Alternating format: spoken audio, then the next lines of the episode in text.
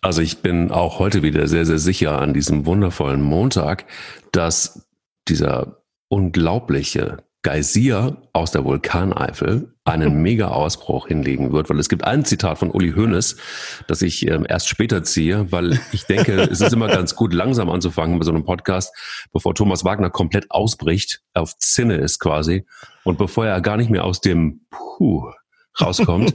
ähm, würde ich sagen, wir, wir fangen heute einfach mal mit einem soften, also ich bin ja eher so der Softie. Also auf der einen Seite natürlich die Feuerwehr vom SC Baden-Baden, ganz klar und gehe immer dahin, wo es weh tut. Aber auf der anderen Seite auch derjenige, der Rosamunde Pilcher-mäßig den Soft-Einstieg heute Montag an diesem Montag mal äh, äh, hinlegen will. Und ich schmette dir mal Folgendes zu, lieber Thomas. Es ist immer ratsam, auf dem Teppich zu bleiben, wenn man vieles darunter gekehrt hat. ist aber echt gut. Puh. Puh. Puh. Also ich kann ja. erstmal nur sagen, erstmal schönen guten Morgen an diesem, ja, sowieso. an diesem wunderschönen Montag. Die Sonne scheint. Ich kam gerade hier in unser Studio. Äh, Technikchef Bender ruft schon gut gelaunt. Ich bin auf Zinne. Also ja. eigentlich gute Voraussetzungen. Und ich finde das Zitat überragend, aber ich habe gar keine Ahnung, von wem das ist. Häuptling Silberlocke. Häuptling Silberlocke, Jupp Derwal. Jupp Derwal. Oh. Jupp Derwal, der große Jupp Derwal von 1978 bis 84 Bundestrainer der deutschen Fußballnationalmannschaft. Da hieß sie wenigstens noch deutsche Fußballnationalmannschaft, nicht die Mannschaft oder La Ja, genau. Nie, oder, und nicht Hashtag ZAM oder Best Never Rest, sondern oh das war Gott, die Nationalmannschaft. Best Never Rest. Aua, das ist so, das, jetzt bin ich schon auf Zinne. Aber Jupp so Derwal, geil.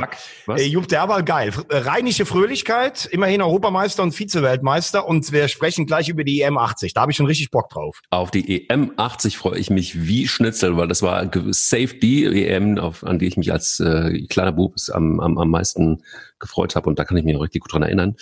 Und ich finde, ähm, Häuptling Silberlocke, das habe ich, also diese, diesen Spitznamen habe ich auf jeden Fall noch im Kopf. Und wenn man mit so einem Spitznamen klarkommt, dann hat man vor allen Dingen eins, nämlich Eier. Wir brauchen Eier. Der Podcast mit Mike Kleiss und Thomas Wagner. Thomas, es ist, wie es ist. Die EM wartet und ich, ich, ich, wir hangeln uns jetzt am, an der Aktualität so ein bisschen entlang, äh, um dann endlich final, also man hält, hält sich ja das Beste immer zum Schluss auf, dann auf die EM zu gucken und äh, meinem zweiten Lieblingsspieler auf der ganzen Welt, nämlich Horst Rubesch, irgendwie ein Denkmal zu setzen, wenn, wenn es, wenn das überhaupt noch geht, der hatte schon so viele Ausgründen. Lass uns aber erstmal gucken und ein bisschen auseinander filetieren, was eigentlich gerade so los ist in der DFL beim DFB, Bundesliga, Geisterspiele, all das schlimme Gedöns, was man so lesen und hören kann, von Lobbyarbeit angefangen, wo sich Menschen fragen, was soll das? Brauchen, braucht's jetzt den Fußball? Ähm, die Funktionäre sagen, klar, braucht's den Fußball. Es geht um Geld, es geht um Kredite, es geht um Arbeitsplätze, es geht um Brot und Spiele und so viel mehr. Äh, da gibt's auf jeden Fall viel einzuordnen. Das ist das Hauptthema heute. Ähm, natürlich auch ganz klar mit dem Mann, äh, der 100% Bundesliga ist und der endlich auch wieder mit Laura Bontora im Studio stehen darf. Wie fühlt sich das eigentlich an? So mit zwei Meter Abstand zu Laura Bontora, das stelle ich mir sehr schwer vor. Ist, ist mir viel zu weit. Ich würde natürlich gerne, gerne, gerne näher rücken. Nee, macht, macht, äh, macht äh, äh, total Riesenspaß, jetzt auch mal wieder zu arbeiten. Ähm, es ist ja, gibt ja auch, wie du gerade sagst, in der Aktualität einiges äh, zu besprechen. Wir hatten das ja auch zwei Wochen überbrückt mit so einem Audio-Video-Podcast. Aber wenn man natürlich eine Fernsehsendung hat, dann möchte man das auch gerne, gerne live machen. Wie du sagst, äh, zwei Meter von ihr Abstand zu halten, ist nicht immer so einfach. Man fühlt sich doch dahin gezogen, aber heute Abend um 22 Uhr haben wir, haben wir wieder eine Spezialausgabe. Ja, und ähm, zu deiner anderen Frage. Ähm, da möchte ich dich gleich auch mal zurückfragen, wie du das so vom Image siehst. Ich sehe die Entscheidung grundsätzlich ein bisschen zweigeteilt. Das ist ja gar keine Frage dass ich mich auch sehr freuen würde, wenn es wieder losgehen würde. Nicht zuletzt, weil es einfach auch mein Job ist. Und ähm, ich glaube, es ist auch relativ wichtig, eine, eine Lösung zu finden, denn wir reden ja nicht nur über die letzten neun Spiele dieser Saison, die unbedingt gespielt werden sollen, sondern wir reden ja wahrscheinlich auch darüber, dass äh, die, der Beginn der neuen Saison bis spät in dieses Jahr hinein, vielleicht bis ins Jahr 2021, wahrscheinlich auch ohne Zuschauer nur stattfinden kann. Deshalb finde ich zuerst mal, und das finde ich typisch im positiven Deutsch und auch typisch DFL, ist dieses Hygienekonzept natürlich relativ kleinteilig, aber auch sehr, sehr gut organisiert. Ähm, ich finde auch, dass die Argumentation Und du weißt, Mike, auch aus unseren Gesprächen, wie oft ich auch sage, boah, die Sonderrechte vom Fußball. Und ich bin ja ein ganz großer Sportfan, auch Handball, Eishockey, Leichtathletik, Schwimmen, all das, auch Rudern, Wasserball, die Leute, die, wo gar keiner im Moment drüber redet, wo Existenzen und olympische Träume wegbrechen. Nur es ist natürlich auch nicht die Schuld des Fußballs, wenn er sagt, wir können aus eigenen finanziellen Mitteln die Saison weiter zu Ende spielen. Das ist für uns sogar extrem wichtig, weil wir die einzigen sind, die hohe, hohe Fernsehbilder bekommen. Dann kann man meiner Meinung nach nicht sagen, okay, weil die anderen nicht spielen dürfen, dürft ihr auch nicht spielen. Ähm, dann gibt's die äh, Gesundheitsexperten wie Herrn Lauterbach, meinen ganz speziellen Freund. Ähm, ich finde vieles, was er sagt, finde ich nachvollziehbar, aber das ist auch oft einer, der Wasser, ähm, äh, Wasser predigt und Wein säuft. Stichwort private Krankenversicherung und sowas, wo er immer gegen wettert. Und es gibt Leute, die behaupten, dass er auch äh, selber, ähm, ja, wie soll ich mal sagen, vieles davon in Anspruch nimmt, was man, was man äh, bei privaten Vergünstigungen hat. Ähm, er hat natürlich sicherlich viel mehr Ahnung als viele andere Politiker, aber einfach zu sagen, mit den Testkapazitäten, die liegen nicht vor, ähm, da frage ich mich, stimmt das? Denn nach meinen Informationen sind genug Tests vorhanden. Auf der anderen Seite höre ich trotzdem auch Leute, die im Krankenhaus sagen, wir sind noch nicht getestet worden. Da scheint es irgendwie Probleme in der Verteilung zu geben. So, das ist äh, einerseits mal das, das Argument. Das andere, was ich aber verstehen kann, auch von Leuten wie Herrn Lauterbach und von anderen äh, Kritik äh, oder Menschen, die Kritik üben, ist, dass der Fußball so unverhohlen, also es ist im Moment so eine Situation, wo eigentlich nichts erlaubt ist. Du darfst nicht auf den Spielplatz, Kinder dürfen nicht bolzen, du darfst dich eigentlich noch nicht mal zusammen zum Fußball gucken irgendwo treffen. Aber der Fußball sagt völlig ungeniert, wir sind Unterhaltungsindustrie Nummer eins, unsere Vereine gehen pleite, wir müssen auf Teufel komm raus jetzt Fußball spielen, sonst sind wir alle pleite. Da fühlen sich, glaube ich, echt viele Leute so ein bisschen angewidert und sagen, ey, ihr verdient so viel Kohle, Kohle und seid nach sechs Wochen eigentlich schon total am Ende. Das finde ich wirklich abstoßend, sagen viele. Das kann ich auch nachvollziehen, dieses Argument. Und ein letztes noch. Wenn man diese Hygienepunkte alle umsetzen will, dann ist das, Mike, was wir beide schon seit Wochen besprechen, ähm, finde ich absolut angebracht, diese Frage, warum spielt man nicht in einem Bundesland in zwei oder drei kleinen Stadien? Heimvorteil entfällt eh und bleibt fünf Wochen in Quarantäne, damit nicht quer über Deutschland die Reisen und die Ansteckungsgefahr wieder steigen. Puh. also. Wenn ich dich zum Puh bringe, dann bin ich zufrieden. Ja, das ist so, ich will, ja, also man könnte es jetzt so stehen lassen, es gibt ganz viel dazu zu sagen. Also ich habe ganz viel. Meine, ich habe eine, ich habe eine, ich habe mittlerweile mehr und mehr Bauchschmerzen. Und zwar gar nicht so sehr ähm, wegen der Diskussion, kann jetzt Fußball gespielt werden oder nicht, sondern die Art und Weise, wie. Und das ist so das, was mich total nervt, dass, ähm, dass so zwei, also eine wirklich, also es wird eine Zweiklassengesellschaft sichtbar und es wird auch sichtbar, wer die Krise so für sich nutzt und wer nicht. Und dieses, und jetzt komme ich wieder dazu, dieses ganze Geblubber von, wir müssen die Krise gemeinsam ähm, lösen. Also alle, also viele von denen, die viel Kohle haben als Unternehmen und die das geblubbert haben und die sich jetzt selber die Taschen voll machen, die kriegen von mir einfach aufs Maul. Wirklich, echt. Also verbal zumindest. Oh. Weil ich einfach irgendwie echt den Kanal voll habe und ich glaube einfach auch viele in Deutschland haben den Kanal voll. Übrigens auch viele, die in irgendeiner Form selbstständig sind oder Unternehmer sind und abhängig sind von großen Unternehmen wiederum. Du siehst einfach, was sich hier für eine Lücke auftut. Es gibt große, wirklich Milliardenunternehmen, die, wir sind da als Agentur übrigens auch mittlerweile von, von betroffen, Unternehmen, die wirklich ähm, die Krise zum Anlass nehmen, um andere kaputt zu sparen und um noch kostenoptimierter zu, optimierter zu arbeiten. Und das ist etwas, was absolut nicht sein kann und dass die Politik hier nicht den Riegel vorschiebt.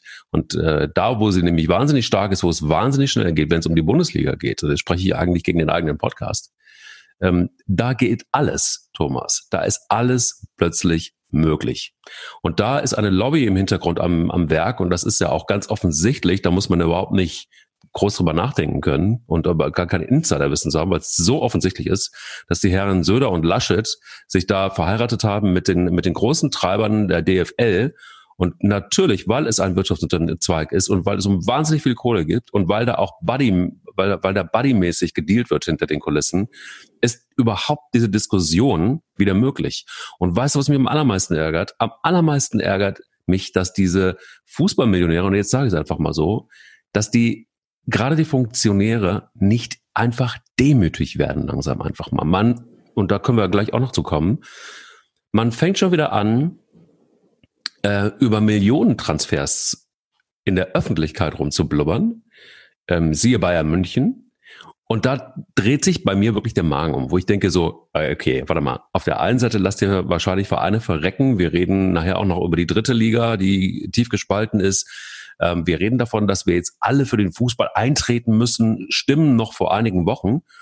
Und Demut fehlt komplett. Es geht, jeder ist sich selbst, wir hatten es auch schon mal davon, ähm, äh, jeder denkt an sich, es ist ein Dreck, geht's da um eine solidarische Lösung. Da wird der Stärkste, wie in der Natur, wie in der Steinzeit früher, wird der Stärkste überleben. Das ist eine Riesenscheiße, ehrlich gesagt. Und da muss ich sagen, ey, dann blast doch diese Saison ab.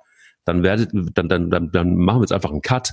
Ähm, niemand kriegt Kohle, da müssen irgendwie alle gucken, wie sie klarkommen. Oder aber man macht einen riesen auf, da geht gleichmäßig alles rein, anteilig, so jeder wie er kann. Da wird das Geld verteilt und dann rettet man den Fußball auf eine Management-Art und Weise, aber nicht auf diese krude, schlimme Art und Weise. Auf der einen Seite Lobbyarbeit pur, auf der anderen Seite Ungerechtigkeit und, und das finde ich das Allerschlimmste, die Scheinheiligkeit der sozialen Gerechtigkeit ähm, und, und, und solidarische äh, Lösung dieser Krise. Und auf der anderen Seite ähm, weiß man genau, woher der Wind bläst. Das ist für mich ähm, schier unerträglich. Ähm, ja, auch, auch sehr, sehr, sehr viele Sachen, die du angesprochen hast. Ich versuche mal ein paar Punkte rauszusuchen.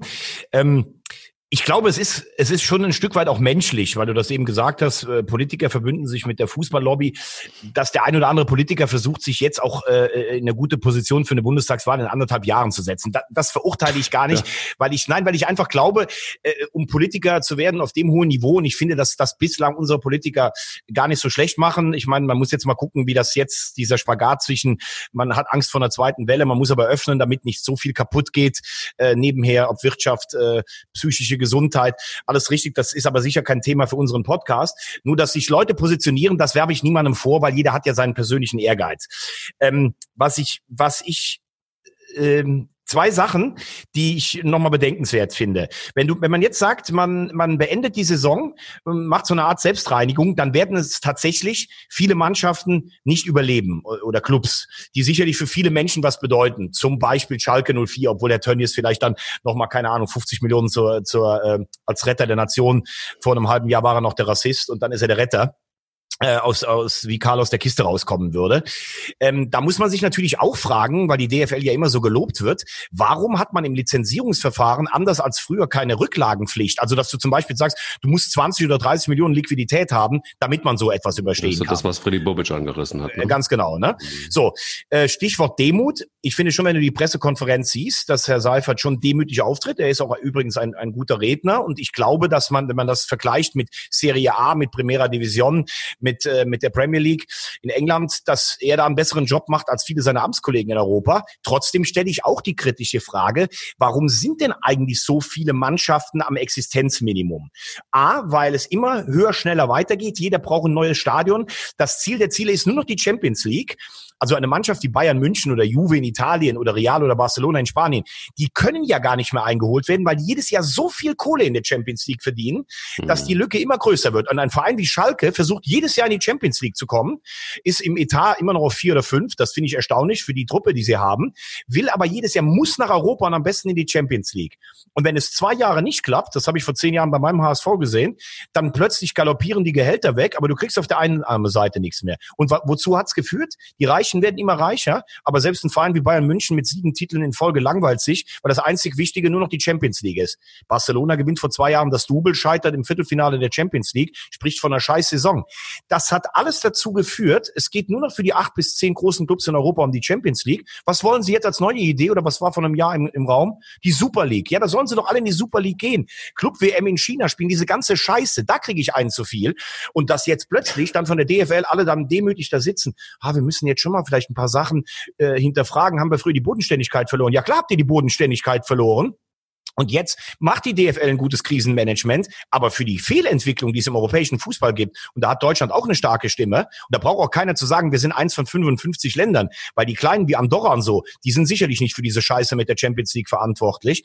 Diese ganze Fehlentwicklung sehen wir doch jetzt. Und das ist, glaube ich, etwas, und da bin ich bei dir, was viele Menschen anwidert. Ihr verdient eh so viel Kohle, und jetzt seid ihr nach sechs Wochen alle pleite. Das ist ja Wahnsinn. Und was ich auch noch sagen müsste, wir haben es hier besprochen, die Spende 2,5 Millionen von der Nationalmannschaft. Da bin ich jetzt wirklich mal ganz rigoros. dann sollen halt diese ganzen verwöhnten Fiffis alle mal drei Monate komplett auf ihre, auf ihre äh, Monatsgehälter verzichten, weil ich glaube, dann hätte sich auch das Problem der Liquidität der Vereine ähm, äh, gelöst und da wird immer noch keiner am Hungertuch nagen.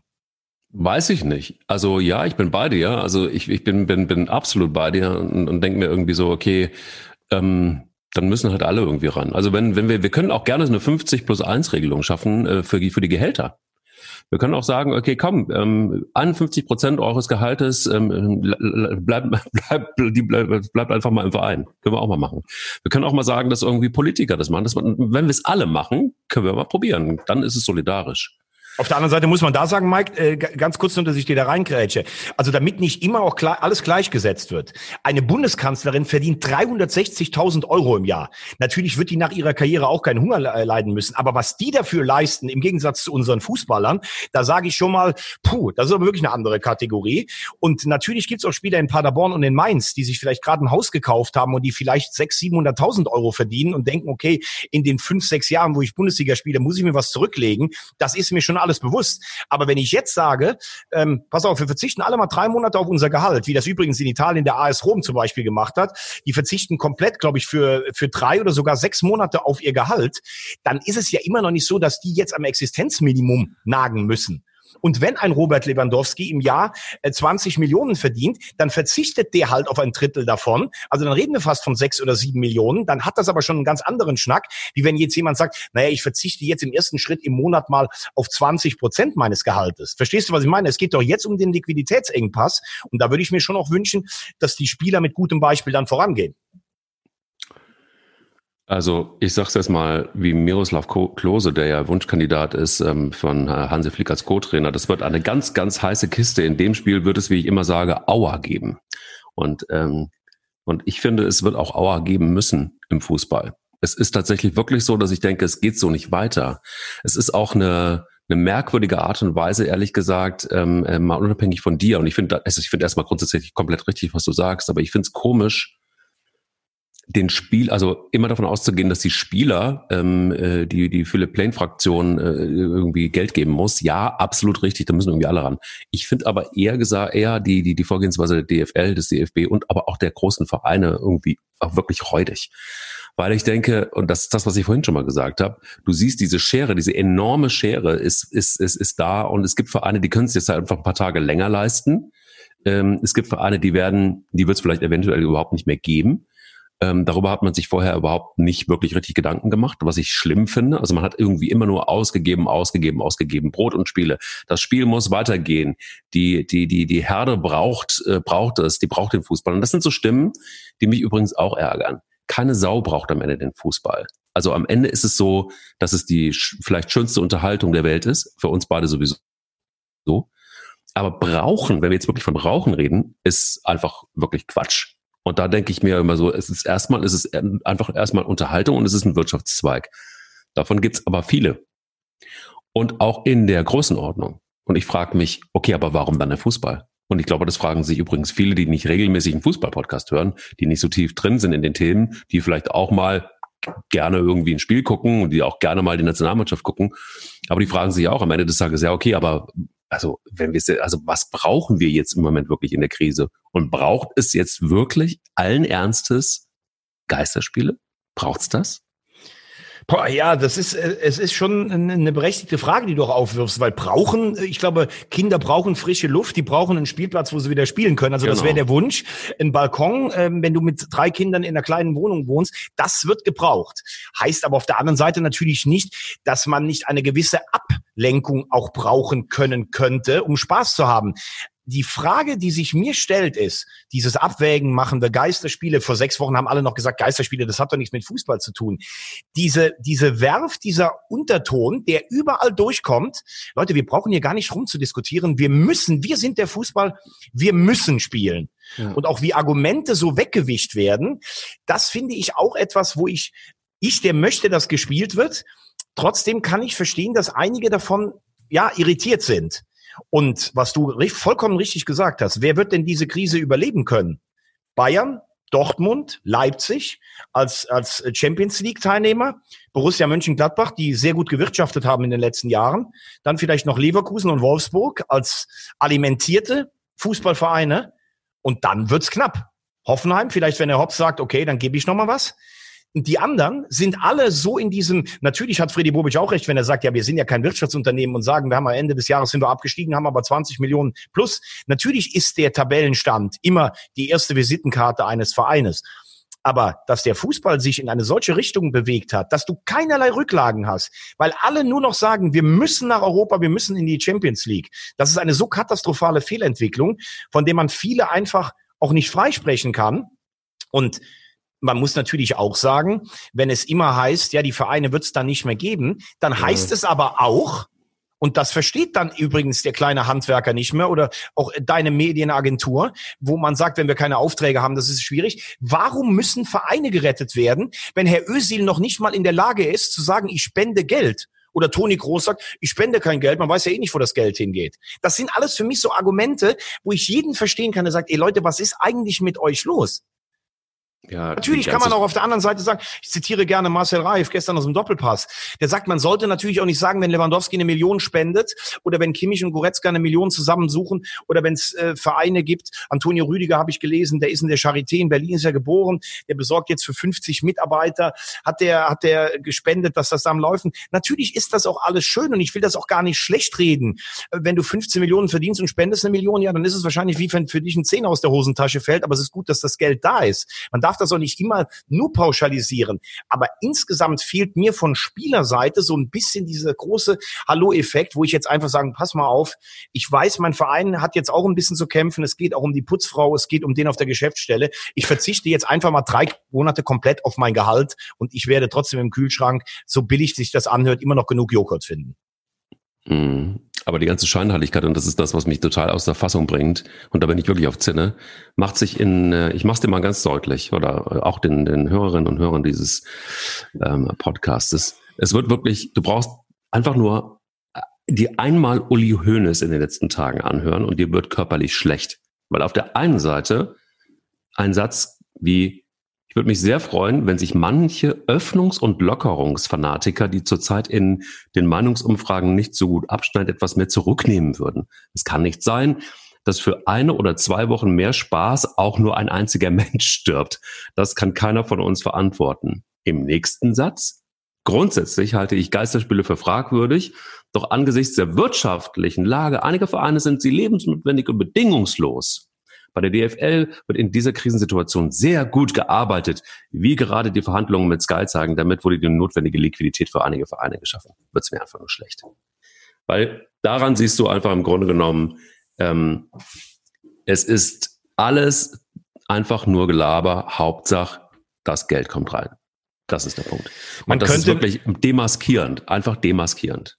Ich meine, man könnte natürlich jetzt sagen, uh, Uli Hoeneß, der große, mittlerweile weise Mann des Fußballs, spricht diese Worte, aber du hast natürlich schon ein Stück weit recht. Die Bayern, die sich ja auch nur an, die, an der Kohle ähm, bedient haben in den letzten Jahren. Und wir haben das hier mal besprochen, zum Beispiel vor 20 Jahren von Leo Kirsch auch einfach mal 40 Millionen hinterm Rücken von anderen ähm, kassiert haben. Die haben natürlich jetzt gut reden. Die, die würden einen Saisonabbruch überleben. Die können sicherlich sogar, wenn bis Ende des Jahres nicht gespielt wird, überle überleben. Aber dann auch dieses Mahnende so im Unterton, naja, aber vielleicht sollten wir ja dann doch, weil sonst werden das viele Vereine nicht überleben, die in Klammern nicht so gut gewirtschaftet haben wie wir. Ja, es, auf der anderen Seite, Mike, wenn man ganz klar sagt, und Seifert hat es ja gesagt, letztlich sind wir ein Dienstleister, der ein Projekt herstellt und wenn wir dieses Projekt nicht mehr bedienen können, dann sind wir irgendwann pleite. Das ist auch ganz ehrlich gesagt und das ist auch nichts, was dir Sympathien einbringt. Also in der Situation, wo der Fußball ist, müsste man, ich hoffe, dass eine Aufarbeitung stattfindet, aber im Moment muss man auch ehrlich sie vielleicht mal ein bisschen in Schutz nehmen, egal was man sagt. Wenn man sagt, äh, es widert mich so viel an im Fußball, dann wirst du jetzt auch genug Argumente in jeder Rede finden, ob du demütig bist oder ob du vom Berg des Tegernsees heruntersprichst. Auf der anderen Seite absolut richtig. Ähm, man muss natürlich auch mal so ganz kurz überlegen, ähm, es gibt ja viele Leute, die ihren Job machen müssen. Ne? Nochmal ein ganz anderer Aspekt. Es gibt viele Leute, die ihren Job machen müssen, um, um, Geld zu verdienen. Und die werden nicht danach gefragt, ob sie sich jetzt schützen oder ob sie sich nicht schützen, sondern es wird von ihnen einfach verlangt und erwartet, dass sie arbeiten. Das gilt und dann brechen wir es wieder ganz runter. ähm, äh, für, für die Kassiererin an der, an, der, an der Kasse im Supermarkt. Ähm, das gilt für viele andere Bereiche auch, wo einfach Menschen arbeiten. Ganz normal übrigens. Und Abstand, Mindestabstand, drauf geschissen. Da passiert nämlich gar nichts. Die gehen volles Risiko, all in für 1200 Euro. Ähm, auf der, und dann muss man natürlich schon sagen, okay, es ist auch irgendwo vielleicht auch gerecht, wenn die Spieler sich einfach auch dem Risiko aussetzen müssen. Sie haben, verdienen viel Geld, sie haben Verträge und dann lass sie doch spielen, dann lass sie doch arbeiten. Dann müssen sie halt alle das Risiko tragen. Fertig aus, Mickey Mouse. Gilt dann auch wieder, ist auch, ist auch solidarisch. Aber systemrelevant ist der Fußball nun nicht. Das ist nochmal das, wo ich, wo ich safe auf jeden Fall auch gegen, wie gesagt, gegen den Podcast, eigenen Podcast spreche, weil wir, nee, wir leben nicht davon, doch wir leben thematisch davon. ähm, aber es ist, ähm, was sagst du dazu? Also man könnte auch sagen, es ist Berufsrisiko. Ja, absolut. Aber da gibt's, glaube ich, ich habe bisher nur ein oder zwei Stimmen gehört, die gesagt haben, ich hätte ein bisschen Bedenken. Ich habe das Gefühl, dass die, äh, dass da keiner der Spieler sagt, ich möchte nicht antreten wegen des Ansteckungsrisikos. Ich meine, wenn man auch nach allem, was ich jetzt äh, darüber weiß, ähm, sind das ja wirklich unter ärztlicher Aufsicht äh, hochtrainierte junge Menschen, für die das wahrscheinlich nicht ähm, nicht jetzt direkt äh, lebensbedrohend ist. Auf der anderen Seite, das ist das, was ich nicht verstehe. Du fährst dann irgendwann von Köln nach Wolfsburg zu einem Spiel, kommst wieder zurück, zu Hause siehst du deine Kinder, vielleicht kommt auch noch die Putzfrau, denn da braucht mir ja keiner zu sagen, dass die Putzfrau nicht kommt. Und dann ist das Ansteckungsrisiko irgendwann da. Das zeigt sich ja auch jetzt schon daran, dass die DFL sagt, wenn sich jemand infiziert hat, dann werden es nicht der Presse weitergeben, nur dem Gesundheitsamt, weil sie natürlich Angst haben, wenn es heißt, nach zwei oder drei Wochen, wir haben gespielt und haben jetzt 16, 16 Fälle in der Liga, äh, die müssen dann in Quarantäne. Das zeigt ja, wie fragil das das Ganze ist. Aber ich möchte jetzt, ähm, weil wir jetzt auch lange über die Bundesliga gesprochen haben, aus deiner Sicht noch, du bist ja Kommunikator, möchte ich mal einfach einen Blick in die dritte Liga wagen. Ähm, da geht ja ein Riss völlig durch die Liga. Ähm, äh, viele, die jetzt gerade ihre Saisonziele gefährdet sehen, sagen, wir müssen unbedingt weiterspielen. Wir hatten auch schon darüber gesprochen, das ist ein größeres Problem als in der ersten und zweiten Liga, weil die Vereine über 40 Prozent von Fernseh- und Sponsoren, äh, von Zuschauer- und äh, Sponsorengeldern abhängig sind. Also Geisterspiele kosten da fast nur, ohne Tickets zu verkaufen. Andere Vereine, wie jetzt äh, vielleicht Duisburg und Waldhof Mannheim sagen, naja, wenn wir jetzt abbrechen, dann sind wir wenigstens nach oben. Es wird keine Absteiger geben. Die, die auf den letzten vier Plätzen sind, sagen natürlich auch jetzt am besten abbrechen.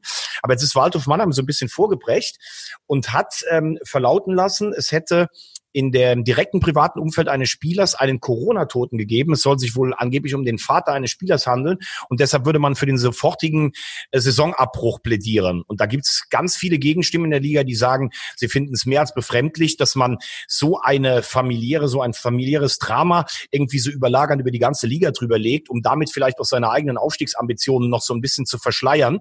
Ähm, ich muss auch ehrlich sagen, wenn ich so lese, ich habe kein gutes Gefühl dabei, dass Waldhof das in die Diskussion mit rein reinwirft. Äh, wie empfindest du das?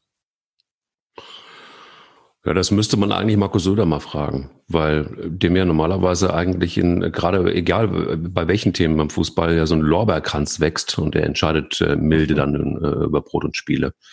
Ähm, es ist, glaube ich. Ich möchte aber den Lorbeerkranz jetzt von Rosamunde. Ach, von Rosamunde. Ja, ja, ich möchte von Rosamunde. Habe ich verstanden. Habe ich verstanden. Na, du merkst schon, ich äh, bin kein, kein Söder-Freund. Äh, Ach, echt?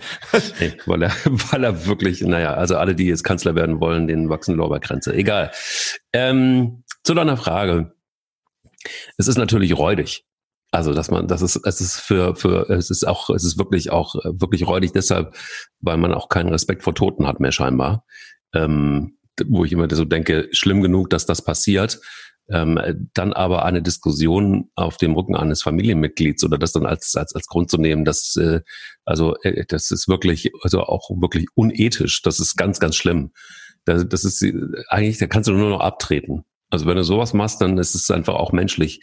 Aber das es zeigt halt einfach auch ähm, diese Krise zeigt ja auch ganz viel. Es macht mit jedem von uns was. Und irgendwie habe ich manchmal den Eindruck, dass viele Statements, die so nach außen gehen in der Kommunikation, sei es Politik oder Sport und jetzt eben einfach auch im Fall von Waldhof Mannheim, da siehst du eigentlich das, das, das ganze seelische Desaster, das diese Krise anrichtet, sagt Rosamunde. Weil das mit uns Menschen was macht und weil wir teilweise, glaube ich, einfach auch Reaktionen zeigen, die wir unter normalen Umständen so nicht zeigen würden. Wir sind alle in einer Situation, uns allen geht's irgendwie ans Leder.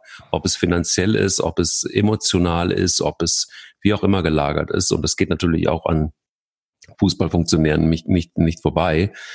Ähm, es gibt aber auch, und das ist für mich das klare Argument, trotzdem werden diese Leute bezahlt für ihren Job und auch die einigermaßen wach zu bleiben, weil es wird immer Leute geben müssen, einfach auch als Speerspitzen, und das sind Fußballfunktionäre eben auch, die einen klaren Kopf behalten müssen.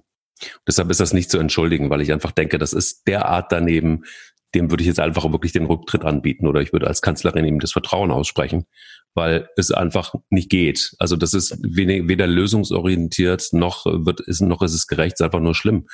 Also die dritte Liga ist im Grunde genommen eigentlich so die ärmste Sau. Ich würde auch gerne mal von dir gleich nochmal was zur, zur, zur, zur vierten Liga hören, ähm, wie, wie du es da siehst. Ähm, aber die dritte Liga ist halt wirklich in den Arsch gekniffen, auf Deutsch gesagt.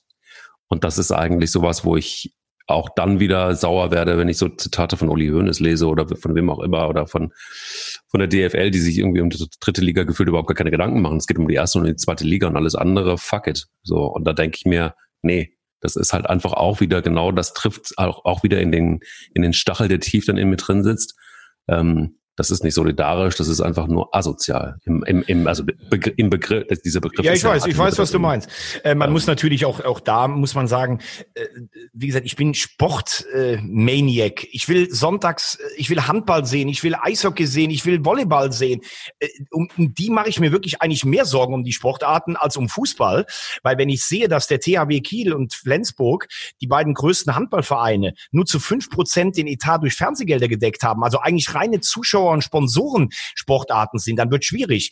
Wenn ich äh, einen Insider aus der DEL zitieren darf, der sagt, wenn wir bis Dezember äh, nur Geisterspiele haben, dann werden das acht bis zehn Vereine in einer 14 ähm, äh, klubbigen Liga nicht überleben. Das musst du dir mal vorstellen, was da alles kaputt geht. Vierte Liga, um deine Frage zu beantworten, hat sich jetzt zum Beispiel die äh, Regionalliga West mit Ausnahme von Rot-Weiß Essen komplett für den Saisonabbruch ausgesprochen. Essen hat noch Aufstiegshoffnungen. Die argumentieren natürlich anders. Das werbe ich übrigens habe ich eben schon gesagt, niemandem vor, dass er natürlich auch seine eigenen oder Vereinsinteressen da äh, schon auch irgendwie gewahrt haben möchte ähm, die DFL hat ja einen, einen kleinen Solidarfonds für die dritte Liga zu, äh, zur äh, Verfügung gestellt. Ich kann auch nachvollziehen, dass die dritte Liga sich endgültig erst entscheidet, wenn erste und zweite vorangegangen sind, weil da geht's ja auch um Auf- und Abstieg zweite, dritte Liga an dieser Nahtstelle. Aber eins, da muss ich dir schon recht geben, weil du ja auch immer mal so ein bisschen kritisch über den DFB sprichst und das geht jetzt nicht an Fritz Keller. Ähm, das geht jetzt nicht an Fritz Keller, den Präsidenten, sondern es geht einfach um den DFB, der ja die dritte Liga ist die höchste Spielklasse des DFB. Und da würde ich mir einfach mehr stringente Forder äh, Führung erwarten, dass die einfach mal einen Zeitplan vorlegen. Bis zu dem und dem Punkt müssen wir eine Entscheidung treffen. Was ist mit Kohle? Der DFB ist angeblich der reichste Verein, Verband der Welt und bisher von groß angelegten Solidaraktionen höre ich nichts. Ich höre immer nur, dass die Vereine auf Kurzarbeit gehen, dass der eine in die Planinsolvenz gehen will. Also das kann meiner Meinung nach nicht sein. Da muss der DFB muss doch vorangehen und sagen, pass auf, wir wollen die dritte und auch die vierte Liga stützen und äh, wir, wir, wir geben hier Solidarzahlungen und dann spielen wir halt Geisterspiele. Oder wir brechen ab, damit die Vereine nicht permanent noch in die Kosten gehen, aber keinen sportlichen Ertrag haben. Also das finde ich, äh, finde ich schon, ja, da fehlt mir einfach die klare Hand des DFB und ich befürchte gerade für den Fußball unter Liga 3, dass es echt ähm, katastrophal wird. Aber sollen wir noch ein kleines bisschen, hast du noch was dazu oder sollen wir noch ein bisschen über den äh, Sport sprechen? Über welchen Sport jetzt? Ja, über, über den aktuellen Sport. Sollen wir noch, sollen wir noch was ganz kurz nochmal nach Dortmund gucken? Ähm, weil äh, für Marco Reus ist es ja wohl so, der hat ja schon so oft Verletzungen gehabt in seinem Leben. Ähm, jetzt kommt mal etwas für ihn, hat ja eine schwere Muskelverletzung nach einem Pokalspiel. Er hätte wahrscheinlich auch die EM wieder sogar verpassen können er ist ja jetzt wohl jemand, der Zeit hat, gesund zu werden. Und deshalb meine Frage an dich bei Borussia Dortmund. Da sind jetzt alle Mann an Bord. Du hast vier Punkte Rückstand auf die Bayern, hast das Spiel noch zu Hause gegen die Bayern, was natürlich in einem ausverkauften Signal Iduna Park sicherlich für die Bayern schwer geworden wäre. Traust du Dortmund? Traust du meinem Lieblingstrainer Favre, der ja bei dir ab und zu auch während des Podcasts schon auf der Couch gesessen hast, traust du denen noch zu, ähm, wenn die Saison zu Ende gespielt wird, die Bayern zu gefährden? Oder glaubst du, die Bayern ziehen das auch bei Geisterspielen durch? Also die Bayern werden es durchziehen, sie haben ja auch angekündigt. Also erstmal ist es ja so, dass das äh, die Nübelverpflichtung, ne, das ist eine Glanztat von Salihamidzic. Ja. Also eine Glanztat. Ja. Sagen jetzt alle. Nee, sagt Uli Hoeneß vor allen Dingen. Ja, ich weiß. Man versucht ähm, jetzt die Wogen wieder einzufangen. Ja, absolut. Mhm. Er ist jetzt derjenige, der. So, und dann kommt, dann wird ja noch ein, ein, ein, ein, ein absoluter Neutransfer ist angekündigt bei Bayern München. eine Sensation gar. Wir wissen alle nicht, wer es, wer es ist. Du wirst es wahrscheinlich wissen. Wir als normale ähm, Eier, wir brauchen eine Eier-Fan-Community natürlich, wissen es nicht. Vielleicht kannst du die Katze aus dem Sack lassen, wer es ist. Aber ich meine, guck mal, die werden sich jetzt verstärken, die werden einfach so, die haben so viel Geld, da ist, da kann, da können irgendwie fünf Corona-Krisen kommen. Da kauft man einfach weiter ein und da bin ich mir sicher, dass Bayern München äh, wird's machen dieses Jahr. Also äh, Lucien, der oft bei mir klingelt und oft auf der Couch sitzt, du hast es richtig gesagt, ähm, und oft einfach mal ein Paket vorbeibringt in seinem gelb-schwarzen Outfit. Ähm, ähm, ähm, es, ist, es ist leider nicht möglich. Es ist leider nicht möglich. Auch mit einem gesunden Marco Reus nicht. Ähm, sie haben vor allen Dingen, wenn, äh, wenn Manuel Neuer, ne, also der, der, der, sie sind ja kurz davor, den Vertrag jetzt endlich doch zu verlängern. Ähm, und auch Miroslav Klose als Assistenttrainer von, von Flick. Also da, da rückt ja auch ein Jahr näher. Ähm, also das Jahr von Klose zu Hansi Flick. Ähm, ähm, ja gut, es, tut mir leid, ich bin gerade etwas zerstreut, weil ich mir gerade dieses Bild vorstelle. Aber ähm, ähm, oh Gott, oh Gott, oh Gott. Ich übernehme oh jetzt, ich übernehme jetzt. Ich, übernehme bitte, ich, ich, ich, genau, ich übernehme mal gerade. Ähm, ich glaube, eins kurz zu den Bayern. Sie haben sich natürlich in eine gewisse Situation gebracht. Salihamidzic wurde installiert, dann haben ihn mhm. Rummenigge und Hoeneß eigentlich immer so ein bisschen äh, stehen lassen. Er hat dann versucht, irgendwie Akzente zu setzen. Er hat Davis bis 2025 gebunden, den er auch irgendwie äh, gefördert hat. Das war schon gut. Er hat Nübel geholt, wo jetzt alle sagen, ja super, den musst du holen als Torwart. Nein, musst du eigentlich nicht, wenn du Neuer noch hast. Aber er hat natürlich damit ein paar Akzente gesetzt. Ich finde, er tritt auch nicht mehr auf jeder Pressekonferenz unglücklich ins Fettnäpfchen. Jetzt kommt aber mit Oliver Kahn ein neues Alpha-Tier dazu und da müssen sich die Bayern wohl erstmal so ein bisschen sortieren. Flick ist gestärkt worden, der hat ein Mitspracherecht bei Transfers. Kahn setzt Akzente, Hoeneß und Rummenigge sind immer noch da. Wo ist der Platz für Salihamidzic? Das ist die erste Frage. Äh, zu deiner Frage, wer das sein könnte, ja, mit Star meinen Sie sicherlich Sané oder Werner weil die schon etabliert auch international sind. Und mit Talent könnten sie Harvards meinen, wobei ich so das Gefühl habe, dass Harvards eigentlich bis zur Corona-Krise eher dazu tendiert hat, ins Ausland zu gehen. Äh, deshalb sprechen sie auch keine Namen an, weil da können sie ja selbst ein Talent, Harvards können sie als 20-Jähriger noch als Talent äh, verkaufen. Sie können aber auch jemanden holen, so ähnlich wie Davis und sagen, das ist ein Rohdiamant. Also da spricht er so ein bisschen kryptisch in den Nebel, damit alle denken, oh, der Pratzo ist wieder am Arbeiten. Und zu Borussia Dortmund muss man sagen, wenn die natürlich alle fit sind, mit Haaland jetzt vor noch dieser, äh, dieser Tormaschine und Schahn im Mittelfeld, muss man sagen, das, was äh, ich vor der Saison gesagt habe, ich habe gesagt, Dortmund wird Meister. Ich glaube, dann wäre es drin. Denk an die beiden Spiele zu Ende der Hinrunde gegen Leipzig und Hoffenheim, wo sie fünf Punkte, also sowas von weggeworfen haben. Ähm, ich bin mal gespannt, wer bei Dortmund alles spielen kann, denn du hast natürlich vorne so viele Hochkaräter dann drin. Aber man hört ja, dass Lucien Favre jetzt gerade in der Zeit, der findet das gar nicht so schlimm, mit den kleinen Gruppen zu trainieren, weil der achtet auf Beinstellung bei der Flanke, der achtet auf, wie stellst du dich als Abwehrspieler, wenn geflankt wird, die Balance, wie du am besten äh, Stabilität im Rumpf hast. Der ist halt, im Moment ist der Tüftler und Detailarbeiter Lucien Favre, ist ganz in seinem Element und ich würde mir natürlich, wenn gespielt wird, wünschen, dass es nochmal spannend wird. Ich finde, Dortmund hat eine hochinteressante Mannschaft, aber klar ist auch, ähm, ich glaube, es muss auch niemand hoffen, dass die Bayern unter der besonderen Situation der Geisterspiele ähm, äh, leiden. Denn auch wenn ich nun wirklich alles andere als ein Bayern-Fan bin, man muss natürlich schon äh, Respekt zollen den einzelnen Spielern, wie die einfach immer durchziehen und immer den nächsten Titel und den nächsten Sieg haben wollen. Deshalb glaube ich auch, dass sich solche Mannschaften auf die veränderten Gegebenheiten auch einfach einstellen können. Okay. Ähm, haben wir noch Wie, was? Ja, was zur, zur, zur Aktualität? Oder was ja. meinst du? Ja, ja, ja also ich finde find schon, schon die Personalie äh, Miro Klose finde ich tatsächlich schon auch interessant. Ähm, Wird es dazu kommen? Was meinst du? Also kann man sich das gut vorstellen, dass sollte die Bundesliga weitergehen und äh, vielleicht sogar auch Champions League mal wieder gespielt werden können? Ist das so ein Pärchen, dass, äh, dass so ein FC Bayern München äh, zur Champions League führen kann? An, in Kombination aus Hansi, Hansi Flick und äh, Miro Klose? Würde ich ähm, definitiv bejahen. Also ich ähm, hätte als beim Karriereende eigentlich nicht gedacht, dass Miro Klose Trainer wird, weil ich finde, er war immer sehr introvertiert. Er hat auch ungern mit der Presse gesprochen, aber er hat natürlich einen, er hat natürlich einen sehr guten Schalk und auch Witz und er war natürlich ein Weltklasse-Spieler, gar keine Frage. Er hat sich dafür entschieden, Trainer zu werden. Er hat in der B-Jugend bei den Bayern trainiert, hat da auch, glaube ich, die Bundesliga Staffel Süd gewonnen, ist dann im äh, Halbfinale gegen den, äh, das Weiße Ballett vom Rhein ausgeschieden. Er will jetzt den nächsten Schritt machen und er hat für sich ganz klar gesagt, entweder ich muss hier weg aus dem Biotop Bayern München oder direkt in die Verantwortung. Flick und Klose, das hat schon in der Nationalmannschaft gut harmoniert. Äh, Flick nimmt noch jemand mit, der auch noch mal ein bisschen Offensivakzente setzen kann. Die Klose, er selbst war ja defensiver Mittelfeldspieler.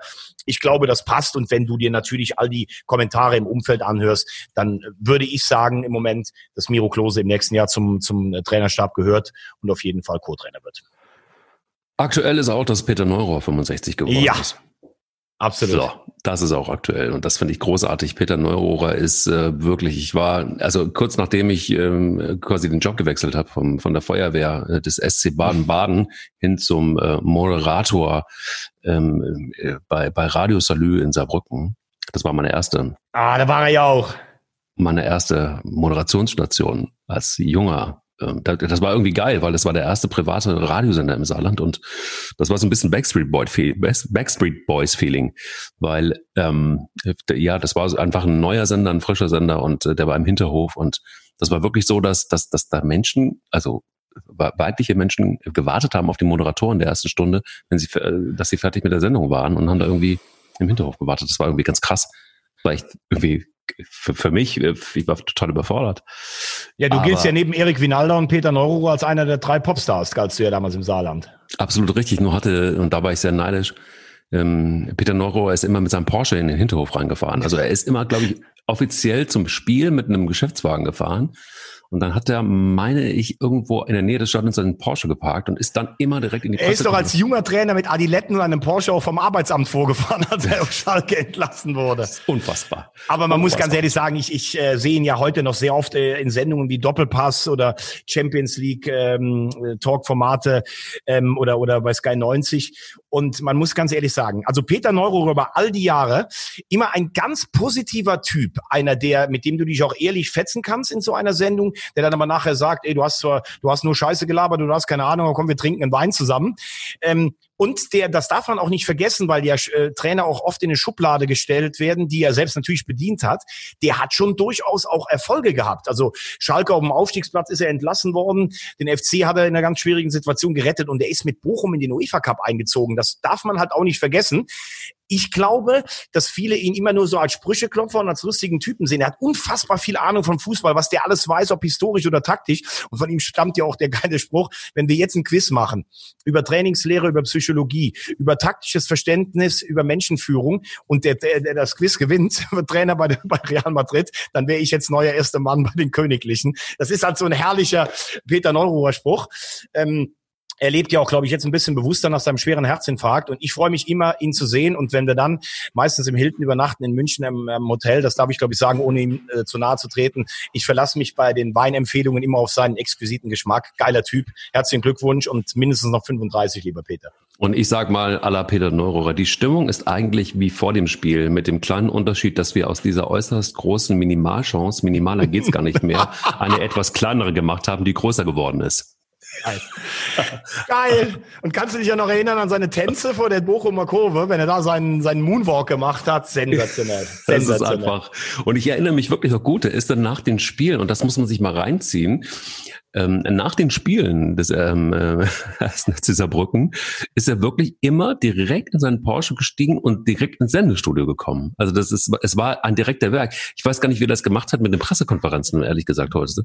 Aber ähm, es war dann wirklich ein, ein rauchender ähm, Porsche 911 stand plötzlich im Hinterhof und alle sagten, ah, er ist da, er ist da.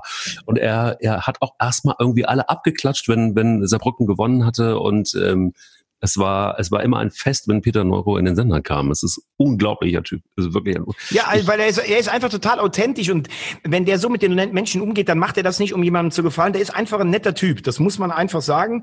Der natürlich ab und zu mal einen Spruch raushaut. Manche Geschichten oder Stories oder Sprüche von ihm sind natürlich auch nicht ganz jugendfrei. Deshalb kann man die hier nicht, kann man die nicht erzählen. Aber ich sag dir eins, ähm, wenn ich das nächste Mal in der Sendung bin, ähm, wo ich weiß, wo Peter Neurohrer auch da ist, dann kommst du einfach mit. Der wird sich hundertprozentig an dich erinnern, weil der auch ein wahnsinnig gutes Gesichts- und Namensgedächtnis hat. Und dann erzählen wir mit ihm ein bisschen über die alten Zeiten, über Erik Winalder, über Michael Kostner, über Wolfram Wuttke, über, ähm, äh, oh über den ersten FC Saarbrücken. Wahnsinn, Wahnsinn. Also, ich ach, ich habe so viel auf der Zunge liegen, ich kann es jetzt gerade leider nicht. Äh, Kannst du wir leider müssen, nicht erzählen. Wir müssen vor allen Dingen unbedingt die, die Rubrik einführen, äh, was macht eigentlich? Dann zum Beispiel auch ähm, Eric Winalda. Also es ist wirklich so, ich kann dir nur so einfach sagen, äh, um das nochmal abschließend zu sagen, ich mag, ich mag halt einfach auch so, so, so Sprüche von, von Peter Neurer, wie zum Beispiel nach den heutigen Regeln hätte ich damals schon beim Aufwärmen wir haben eine gelbe Karte gekriegt. So. Mhm. das ist so Weltklasse, Weltklasse. Lass uns, lass uns doch von einem Typen zum nächsten Typen kommen. Und es gibt eine Lieblingsgeschichte, die ich habe. Aber erst noch, muss ich ganz ehrlich sagen, Werbung. Ja. Oh, stimmt. Absolut. Lass uns kurz ab in die Werbung gehen. So, lieber Mike, du hast ja eigentlich der Domstadt so ein bisschen den Rücken gekehrt, aus familiären Gründen, ein bisschen in Hamburg, was ich sehr gut verstehen kann. Ja, Für mich und ich sitze die Krise hier aus, ne? Das muss man genau, auch so sagen. Ganz ich, genau. Ich, ich dürste im Grunde genommen. Ich dürste, das ist dein Stichwort. Genau, selbst äh, Kölner sagen ja, dass Hamburg äh, die schönste Stadt Deutschlands ist. Ja, und du dürstest, aber wenn du mal wieder nach Köln kommst, deine ähm, Medienagentur, der Medienhafen ist ja in Köln im Friesenviertel auf der Friesenstraße. Goodwill Dann, Run, mein Lieber. Mittlerweile heißt sie Goodwill Run. Ja, ich habe nee, ich hab ja gar nicht gesagt, wie sie heißt. Ich habe ja nur gesagt, dass ach so, Medi ja, okay. Nein, ich habe es anders so gemeint. Sie hieß Medienhafen und war immer mein Medienhafen, weil du mich immer in vielen Sachen beraten hast. Ja. Sie heißt jetzt Goodwill Run, können wir natürlich auch sagen. Und dann gehst du raus und gehst 100 Meter rechts runter. Dann kannst du nämlich die tolle Mittagskarte der Heising und Adelmann Tagesbar kannst du dann einfach auskosten. Das Essen ist fantastisch fertig, wird auch die ganze Zeit beliefert. Es gibt ja dort im Friesenviertel sehr, sehr viele Banken, Dienstleistungen und ähm, es wird zum Glück gut frequentiert. Und wenn du dann wieder hochgehst, dann schlenderst du am Heising und Adelmann vorbei, wo, wie du sagst, ich sehr, sehr gerne reingehe, wo es einen tollen Biergarten gibt, wo es normalerweise in diesem Sommer das EM-Studio gegeben hätte. Ganz, ganz toll. Und wenn die Krise dann vorüber ist, das haben wir gesagt, dann gehen wir beide tanzen, dann gehen wir beide natürlich auch trinken. Ich hoffe nicht auf Abstand. Und dann ist das Heising und Adelmann im Friesenviertel auch die beste Adresse. Deshalb sehr, sehr gerne die Werbung, auch für meinen Freund Peter. Und äh, dass vor allen Dingen alle Gastro- und Clubbetriebe nach dieser Krise auf jeden Fall überlebt haben und gestärkt wieder rauskommen, wenn die Endorphine dann in Köln tief liegen. Da sind wir dabei. Da sind wir genau. dabei. Wir sind bei der EM 1980. Ich habe jetzt wirklich lange drauf gewartet, fast eine Stunde, mein Lieber, ähm, um endlich meine Geschichte loszuwerden. Und ich habe wirklich eine Geschichte gefunden, die ich großartig fand. Also wir haben gerade eben von Peter Neururer gesprochen und wir sind bei Typen und Charakteren des Fußballs. Und äh, glaube ich, wie, ja, wenn nicht du, wer weiß es besser, ähm, dass Horst Rubesch sicher eine Lichtgestalt war der, der EM oder wenn nicht sogar die ähm, Lichtgestalt der EM 1980. Und da ist es so, es gab eine Sache vor dem dritten Gruppenspiel gegen Griechenland. Da hat sich, ähm, weil er ähm, einen Tipp bekommen hat, Rubesch den Petersdom angeguckt. Genau. Und hat äh, gesagt, wenn du in Rom bist und Zeit hast, schaust du dir dieses beeindruckende Gebäude an. Jeder hat davon geschwärmt und ich war neugierig, hat Rubesch mal gesagt. Damals 29 Jahre alt. Und dann war es so, dass ein Journalist, der ihn begleitet hat, ähm, äh, gesagt hat, und zwar deshalb, weil zufällig Papst Johannes Paul II. gerade eine Messe zu Segeln der, der Gläubigen gegeben hat und er hat zwei Finger gehoben. Und, äh, dann, ja, und dann sagte ein Journalist zu Rube, schau mal, was der Papst guckt dich an, er will dir sagen, du machst zwei Tore im nächsten Spiel. Und er macht die zwei Tore. Der macht die zwei Tore. Ganz ehrlich, als ich mich gestern auch auf so auf 80 ein bisschen nochmal vorbereitet habe, wollte ich genau dir diese Geschichte erzählen. Das finde ich sensationell. Wir sprechen uns ja da nicht ab. Ähm, die finde ich aus mehreren äh, Art und Weisen einfach sensationell. Kannst du dir vorstellen, dass heute ein 29-jähriger Nationalspieler äh, zum Petersdom geht, um A, dieses Gebäude sich anzuschauen, um B, einer Messe beizuwohnen und C, vielleicht sogar noch zu sagen, ja, ich habe dann irgendwie göttlichen Beistand oder sowas gehabt. Ich glaube ganz ehrlich, äh, wahrscheinlich können die Hälfte der Nationalspieler, die noch nicht mal sagen, wie der heutige Papst heißt, weil es sie einfach nicht interessiert. Und äh, Horst Rubech, der war so bodenständig, dass der wirklich dahin gegangen ist und dann macht er die beiden Tore auch noch. Es ist eine der, eine der sensationellsten Geschichten überhaupt. Und vor allen Dingen hat er Glück gehabt. Also er kam ja quasi wirklich ähm, als Ersatz. Ne? Er, ist ja, er ist ja, hat ja profitiert von einer, einer bösen Verletzung. Von Klaus Fischer. Von Klaus du? Fischer, genau. Ja. Genau. Richtig. Ja, es war ja eh zu der Zeit. Also 80 war ja dann ein Umbruch. Gerd Müller war äh, schon länger nicht mehr da. Klaus Toppmüller hat sich mit einer nach einem Länderspiel für die EM 76 hat den schweren Unfall gebaut, ist dann alkoholisiert abgehauen. Der hat sich praktisch verabschiedet. Dann war Klaus Fischer, der ja wegen äh, des ähm, wegen des äh, Bundesliga-Skandals, wegen dieser Bestechung, in die Schalke ja auch äh, involviert war, war der ja auch lange Persona non grata in der Nationalmannschaft. Der hat deshalb 74 und 76 verpasst, obwohl er ja zum Beispiel mal vier Treffer bei einem 7-0 Auswärtssieg von Schalke in, in, bei den Bayern geschossen hat. Ja, und plötzlich war Horst Rubesch da, der ja selber relativ spät erst, das musst du dir mal vorstellen, der hat, glaube ich, bis er 18 oder 19 war, parallel Handball und Fußball gespielt. Ähm, jeweils in der höchsten Spielklasse. Dann war er lange bei Rot-Weiß Essen ähm, als Kopfballungeheuer bekannt, hat nebenher als Dachdecker gearbeitet und kam dann irgendwie zum HSV und Branko Zebec hat am Anfang gedacht, der kann ja nur köpfen. Und dann haben die dem Fußballspielen beigebracht. Und ich meine, heute sagen ja alle, wenn du an Horst Rubesch denkst, Kalt, Bananenflanke, ich Kopf, Tor. Das war ja auch der Spruch von Horst Rubesch. Aber der konnte halt auch richtig kicken nachher. Und der hatte eine solche Urgewalt und so etwas Positives. Also egal mit wem du dich beim HSV unterhältst über diese große Zeit damals, die sagen alle, Horst Rubesch, das war unser Kapitän, jemand, der vorangegangen ist. Ja, und er hat dann halt in diesem ähm, er hat dann halt äh, in diesem Finale zweifach eingenetzt und hatte ja eigentlich, muss man sagen, weil wir haben, glaube ich, auch ein Forenspiel bestritten mit, mit Rummenigge und äh, Klaus Allofs, der beim Prestige-Sieg gegen äh, die Niederlande drei Tore geschossen hat, beim 3-2, wo übrigens auch mit Lothar Matthäus äh, seine Nationalmannschaftskarriere begann. Äh, für Allofs hat das eine Spiel gereicht, um Torschützenkönig zu werden. Der war noch nicht mal unangefochtener Stammspieler in diesem Turnier, will ich damit sagen. Ist eigentlich eine geile Geschichte. Weißt du übrigens auch, wer die Ecke reingebracht hat und zum Fotografen, der links neben ihm ihm saß, gesagt hat, komm, stell mal die Linse blind, ich äh, scharf. Ich stell jetzt den Eckball da rein und dann kommt der lange. Brutal. Und weißt du, wer es war? Nee. Kalle Rummenigge. Hat das Stimmt. wirklich, hat das zum Fotografen und, gesagt, der in der Eckfahne saß. Und der wurde, und ausgerechnet Killer Kalle, damals 24 übrigens, der ist zum Fußballer des Jahres gewählt worden. Ne? Richtig, Jahren. genau. Und bester ähm, Akteur der, der Veranstaltung. Äh, ich glaube, also Kalle Rummenigge wurde zu Europas Fußballer des Jahres gewählt und es gab zwar unterschiedliche äh, äh, Wahlen. Bernd Schuster war Zweiter bei der Wahl zu Europas Fußballer des Jahres, ist aber, glaube ich, sogar zum besten Spieler des Turniers gewählt worden. Genau. Und ähm, Klaus Allers als Torschützenkönig zum Beispiel auch nicht in der All-Star-Mannschaft des Turniers, weil da eben Rummenigge und Rubesch drin waren. Also ganz interessant. Und ähm da muss man äh, zum Beispiel so ein O-Ton von Hans-Peter Briegel, der war damals 24. Wir waren eine echte Einheit, hat er gesagt. Hansi Müller, damals 22, erinnert sich, ähm, sein, dass jeder bereit war, sein Ego zurückzustellen. Und Kapitän Bernhard Dietz. Was, genau. macht, eigentlich, was macht eigentlich Bernhard Dietz? Bernhard Dietz ist eine Legende, finde ich, weil Bernhard Absolut. Dietz ähm, hat es als Kind des Ruhrgebiets äh, wirklich geschafft. Beim MSV Duisburg war er linker Verteidiger. In Duisburg hattest du jetzt auch nicht so eine große Lobby. Der konnte aber auch nach vorn. Der hat, glaube ich, mal gegen die Bayern drei oder vier Tore in einem Bundesligaspiel auch ähm, gemacht und galt immer so unter diesen ganzen schillernden Stars. Früher dann so in der Übergangsphase von Beckenbauer eben zu, zum schönen Hansi, zu Bernd Schuster und sowas. So als bodenständiger ähm, Charakterspieler, der dann auch Kapitän war.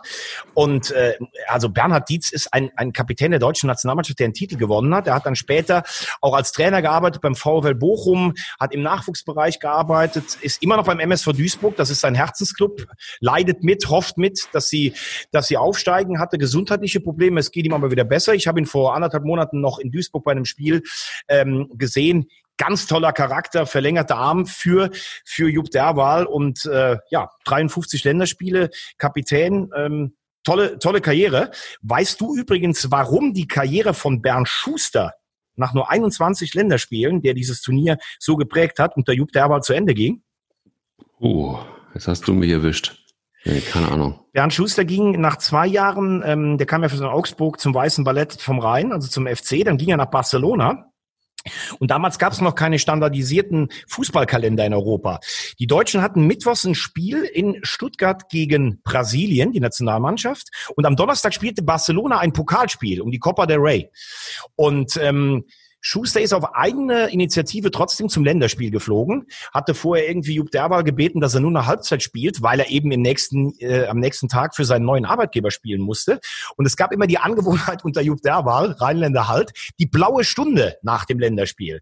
Da wurde an der Hotelbar oder wenn man in Deutschland gespielt hat, und es war ein Haus eines Nationalspielers in der Nähe, wurde abends nach dem Länderspiel immer noch ein Glas Bier zu sich genommen. Die anderen sagen, es wurde kräftig gesoffen. Und da das Spiel in Stuttgart war, hat Hansi Müller in sein neues Haus eingeladen. Und Bernd Schuster hat seinem Clubkameraden, seinem ehemaligen Clubkameraden Toni Schumacher gesagt, ich gehe schon mal ins Hotel, weil ich ja morgen spielen muss, sag du bitte dem Derwal Bescheid. Gab ja auch keine Handys damals, dass man hätte den anrufen können oder sowas. Toni Schumacher sagt, er hat ihm Bescheid gesagt, aber Jupp Derwal war königlich beleidigt, dass Schuster nicht noch mit einem getrunken hat. Und so hat sich das hochgeschaukelt und so endete diese Nationalmannschaftskarriere, obwohl später Franz Beckenbauer ihn auch nochmal zurückholen wollte, weil er auch ein Sturkopf war, der Schuster, nach 21 Länderspielen, der blonde Engel nur mit einem Turnier, das er geprägt hat, aber eigentlich viel zu wenig. Wahnsinnsgeschichte, oder? Mega Geschichte, mega Geschichte. Die blaue Mega Stunde. Geschichte. Und Blaue Stunde. hast, äh, achso, du wolltest, Entschuldigung, ich wollte, bitte? Ja, es ist ja im Grunde auch so, dass das es ist ja auch ein, ein Tunnel gewesen, wo es relativ klar war. Also ich finde, also wenn man es nochmal Revue passieren lässt, ähm, äh, das ist wirklich so, Start war super, ne, in Rom. Deutschland Neuauflage des EM-Finals von 76 mit 1 zu 0 gegen Tschechoslowakei gewonnen und Rummenigge als Tor erzielt. Genau.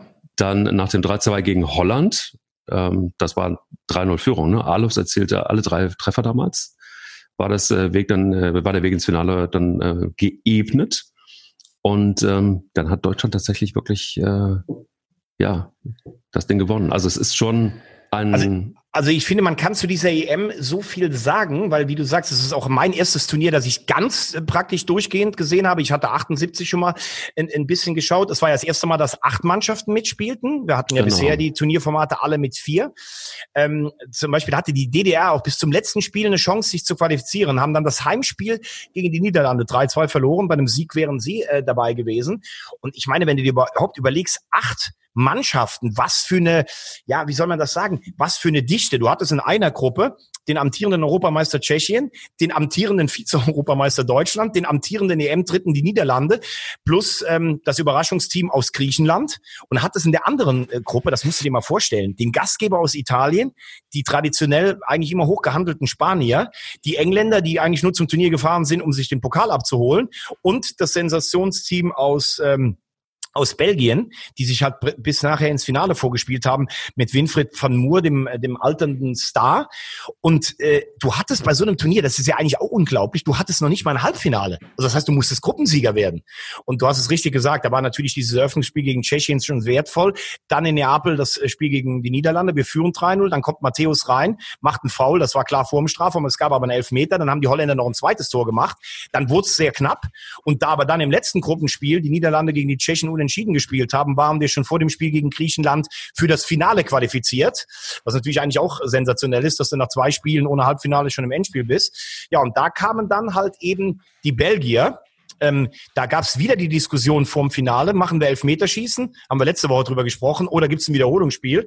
Der DFB hat sich trotz der Erfahrung von 76 für ein mögliches Elfmeterschießen entschieden, aber es wollte keiner mehr in die Verlängerung, deshalb kam Rubech halt zwei Minuten vor dem Ende. Und zur Fairness gehört aber auch, dass die Belgier uns mit ihrer Abseitsfalle, mit dem alten Fuchs Gitis, sehr, sehr schwer gemacht haben. Und äh, ja, hätten damals fast den einzigen Titel ihrer durchaus für so ein kleines Land auch großen, ruhmreichen Nationalmannschaftsgeschichte machen können.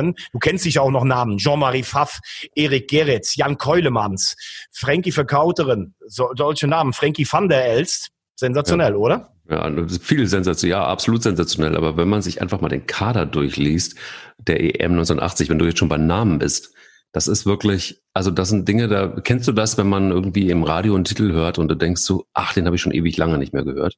Und so ist das, wenn man sich den Kader der EM 1980 einfach mal durchliest. Eike Immel im Tor. Walter Junghans, Harald Schumacher. So, da geht's schon los.